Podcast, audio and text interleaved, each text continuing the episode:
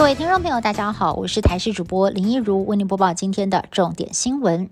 台湾疫苗涵盖率最快在明天第一季就可能突破七成，第二季有机会冲上三成。而对于未来入境之后是否可能缩短居家检疫天数，甚至是不用再居家检疫，指挥官陈时中松口坦言，农历春节过后机会越来越大。另外，针对像是台湾这样极低风险国家，台大公卫学院教授陈秀熙也认为，一旦疫苗的施打率超过了百分之七十，就可以开放入境免隔离，采绿色通行。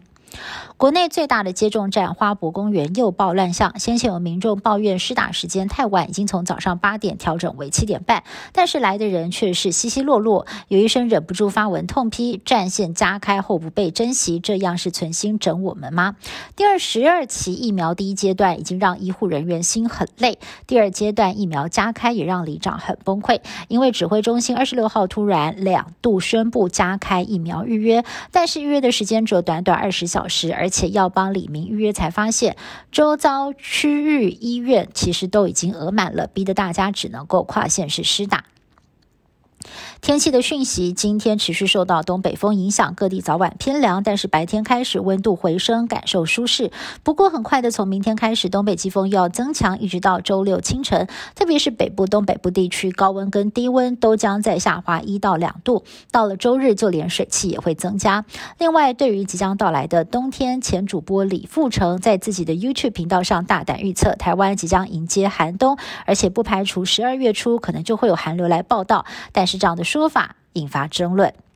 爸爸妈妈发生纠纷闹上法院，五岁的孩子被传唤当小证人。南头有一对夫妻日前发生了纠纷，争执当下，五岁的孩子曾经到房间外关心妈妈的状况，当下喊了一声妈妈，结果就被抓到了警察局做笔录。后续收到传票，要这个孩子上法庭当证人，所幸最后法院认为证人已经足够，没有要小朋友出庭。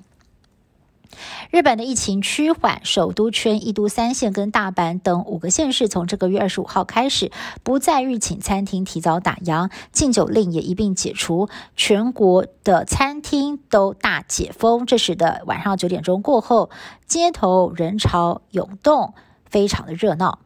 巴西总统波索纳洛始终轻忽防疫，造成了巴西的疫情一直高居全球第三严重，已经有六十多万人不幸病死，国内外都痛批他跟刽子手没有两样。但是波索纳洛仍然是执迷不悟，最近再度失言说新冠疫苗跟罹患艾滋病有关，被专家立刻打脸胡说八道。而波索纳洛对防疫的夸张行径跟发言，也遭到了巴西参院表决通过，指控他一再的防疫失策，形同连续杀。他人应该要被起诉。饰演漫威电影《奇异博士》的英国男星康伯拜区二十六号在节目当中坦诚，他自己最近确诊得了新冠肺炎，虽然已经好转了，但是看得出面容相当憔悴。他上节目宣传最新的作品《天才猫奴画家》，透露年初拍摄《奇异博士》第二集期间，看到片场防疫高规格，心里也感到非常的放心。以上新闻是由台视新闻部制作，感谢您的收听。更多新闻内容，请您持续锁定台视各界新闻以及台视新闻 YouTube 频道。